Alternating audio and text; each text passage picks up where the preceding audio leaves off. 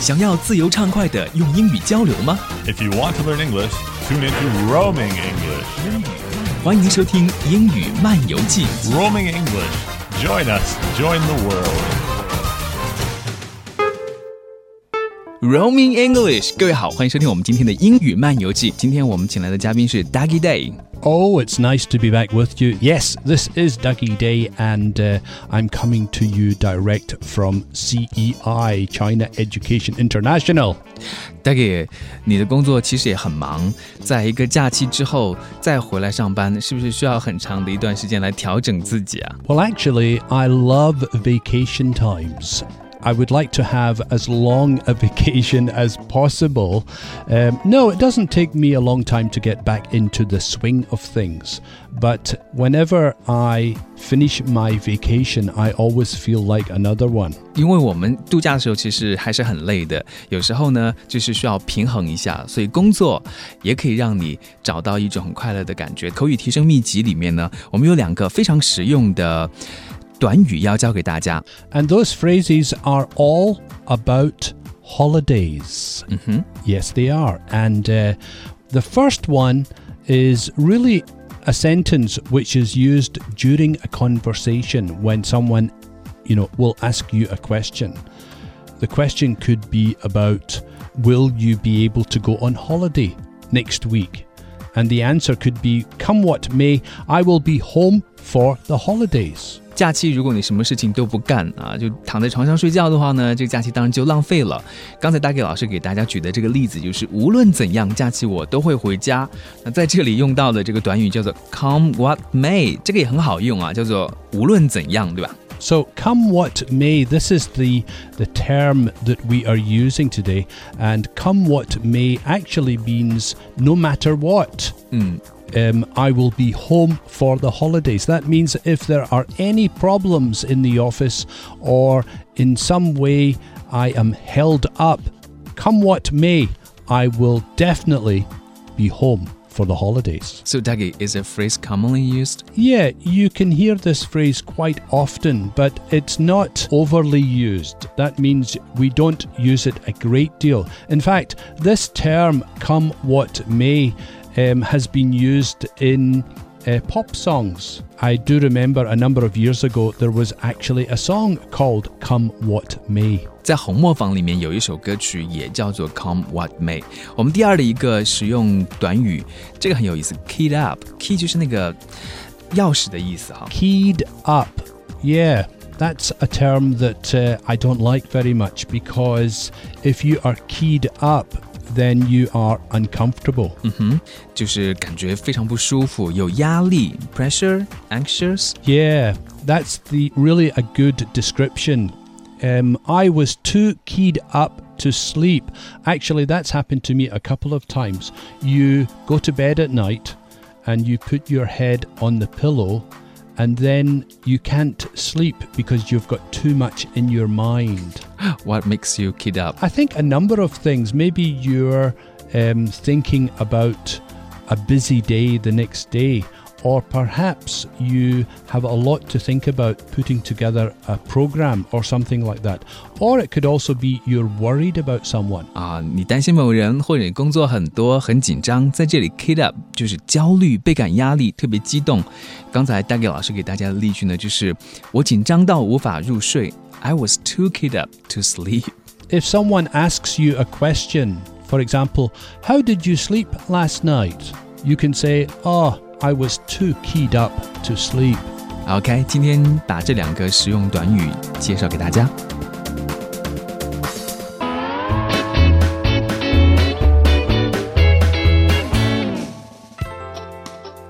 今天我们的旅游好剧百宝箱呢，要教给大家的这些词语，我觉得马上可以把我带回到长滩岛去。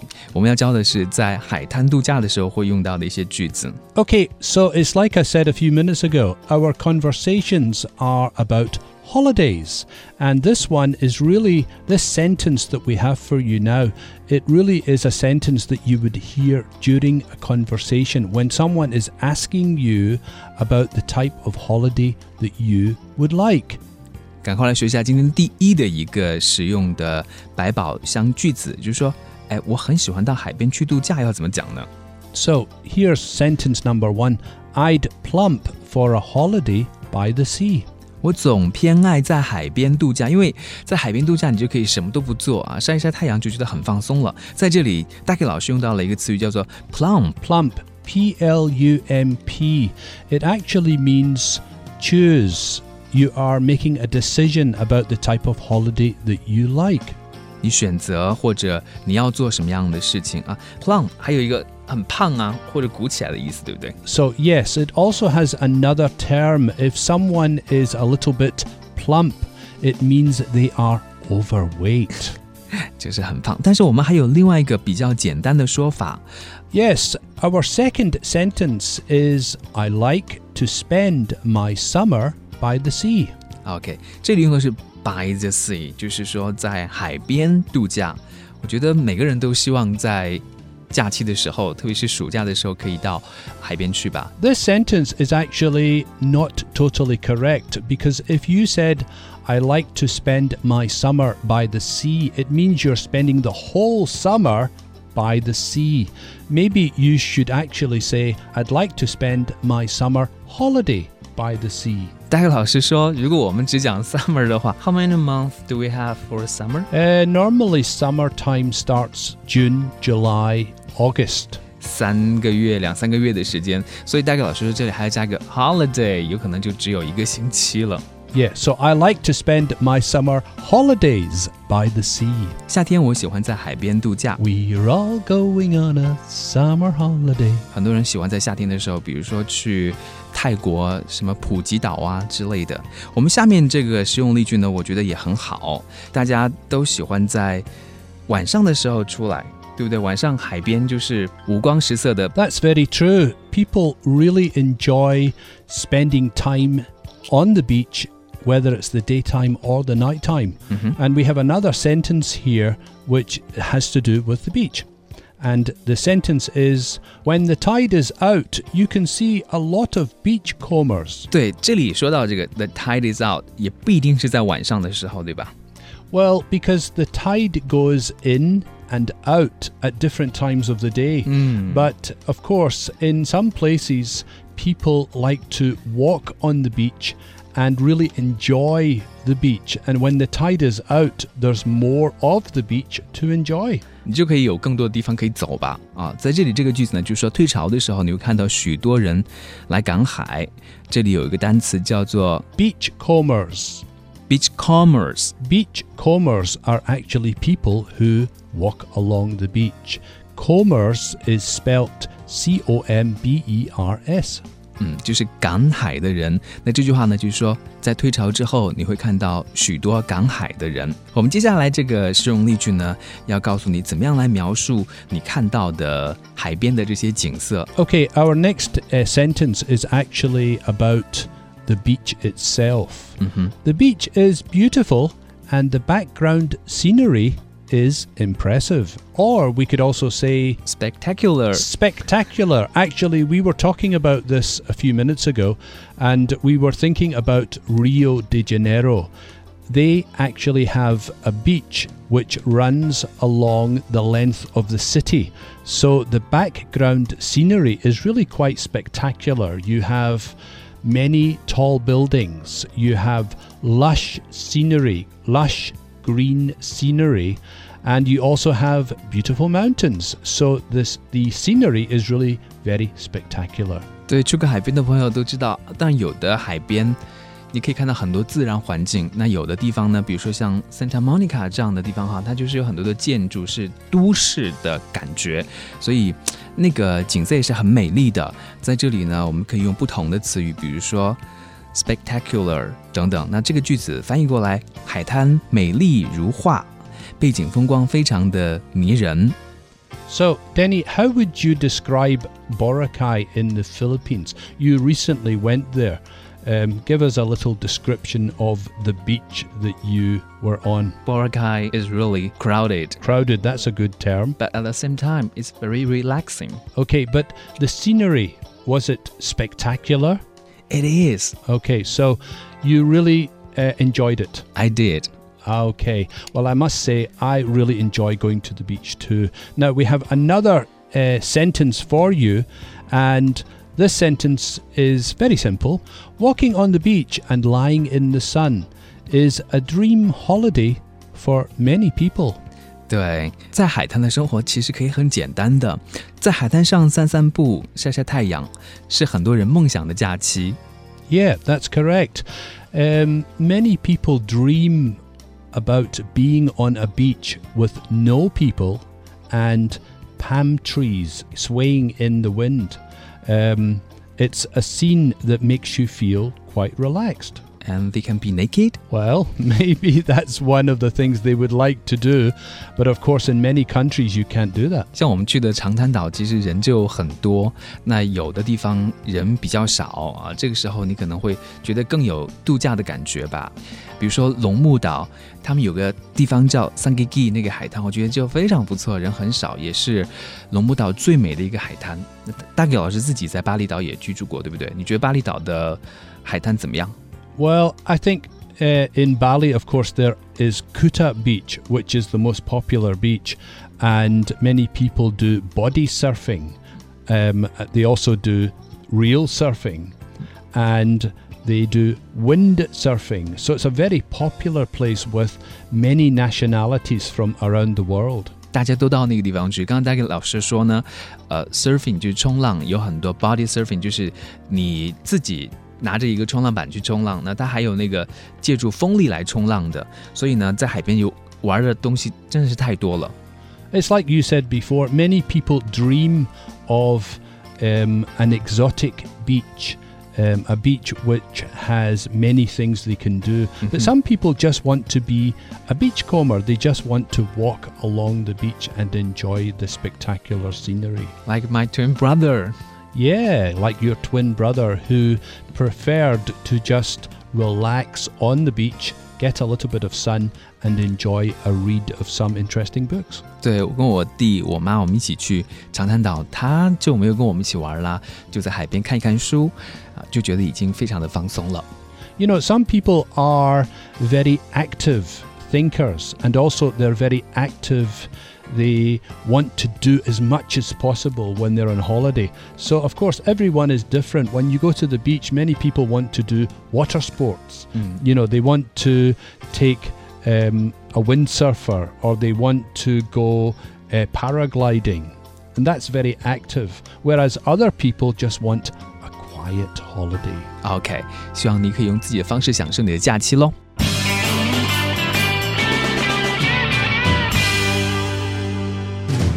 Now, we have a word for you, and it's quite an interesting word. It's called refreshing. 这个意思呢，就是哎，使人耳目一新，refreshing。哇，比如说我在城市里面待久了，突然去到海边这样的地方，景色好美丽，空气也好清新，你就会觉得 refreshing。 Well, you know, this word can be used in many different ways. For example, you can have a really nice uh, fruit drink which has lemon and orange and guava and lots of different types of fruits. And after you drink it, you feel refreshed. It gives you some energy. Well, this meaning we're going to give you now has to do with um, the feeling you get when you experience a combination of things the breeze, the sunshine, the sand, and the sea. All of these things together make you feel refreshed, especially if you've just come from a big city where there's a lot of people and a lot of pressure. 特别是你从一个大城市工作压力很大的这种状态下面逃出来的话呢，你就会感到有微风的、有阳光的、有白沙，还有碧海的这种组合，就是非常的惬意的，对吧？就像刚才大给老师说的，It's really refreshing。 Yeah, you can say it's really refreshing, or after I've drank a nice fruit drink, I feel refreshed. Now, the next word we have for you has to do with colour. Turquoise. Turquoise Bay in Exmouth in Australia is aptly named for its turquoise blue waters. 这个单词呢，可能大家见的不是很多，但它是描述海水很重要的一个词汇，也非常有用。它是什么颜色呢？就是那种有点像是绿色。又有点像是蓝色那种，对吧？碧蓝的那种海水啊。It's a very special um, color actually because, like you said, there are two colors inside. 嗯，And blue is probably the strongest of the two. 绿松石色这个句子呢，刚才大给老师给大家例子，就是说，比如说澳大利亚的艾克斯茅斯的绿松石湾啊，就是因为它的碧蓝的海水而得名的。When you think about the word turquoise, it is quite an interesting color because I associate it with the beach and water, um, palm trees and sand. So when I hear just hear that color, it makes me feel good. 只要听到这个词语，你就会想到 碧海蓝天，想到海水的那种感觉，呃当然就会觉得很舒服啦。这个单词教给大家，turquoise 是怎么样拼写的呢？ Okay, the spelling of the word turquoise is actually quite difficult. T U R Q U O I S E. Once again, that's T U R Q U O I S E. Now, one of the things that people like to do when they go to the beach is lie in the sun and get a tan. Did you do that in Boracay, Denny? Yes, I did, Dougie, but I failed to get a tan. You failed to get a tan Yeah. on the beach in the Philippines? Only four days. How Ah. tan can I get? Did the sun come out? Yes, Was it hot? it's not that hot. Did you put on a lot of sunscreen? Not really. Okay, no one helped you to put on some sun lotion. I put some on my body to protect me from sunburn. Ah, okay. You know, lots of people do that, but of course, if you're not in the sun very much, then you won't be affected by the sun. 哦，难怪了，下次去要注意了。在这里呢，get a tan Get a tan. How do you get a tan on a beach? Well, most people put a towel on the sand, but other people like to be more comfortable. They lie on sun loungers. 这是我们另外一个延展词汇要教给大家，loungers 就是呃那种椅子，sun loungers 是日光浴椅。 So, sun loungers, basically, they're just big beds on the beach.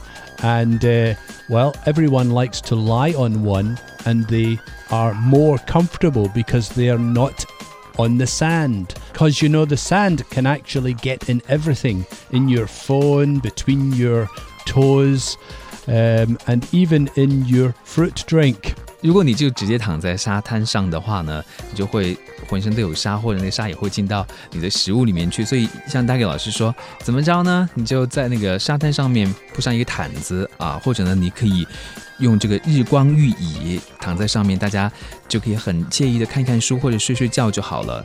大给老师在这里说到的这个词语 lounger 就是那种很长的椅子，沙滩椅当然你是可以躺下去休息的，对不对？Yeah, it's really a piece of furniture that they put on the beach so that you can lie back, enjoy your book, and enjoy the sun and get a suntan.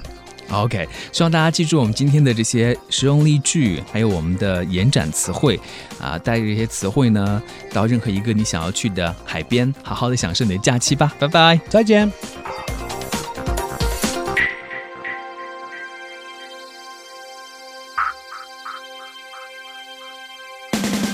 更多文本资料和英语学习实用信息，可以关注“英语漫游记”微信公众号 “Roaming English”，也就是单词“漫游 ”（R O A M I N G） 加上 English 英语这个单词 E N G L I S H，一起来学习英语吧。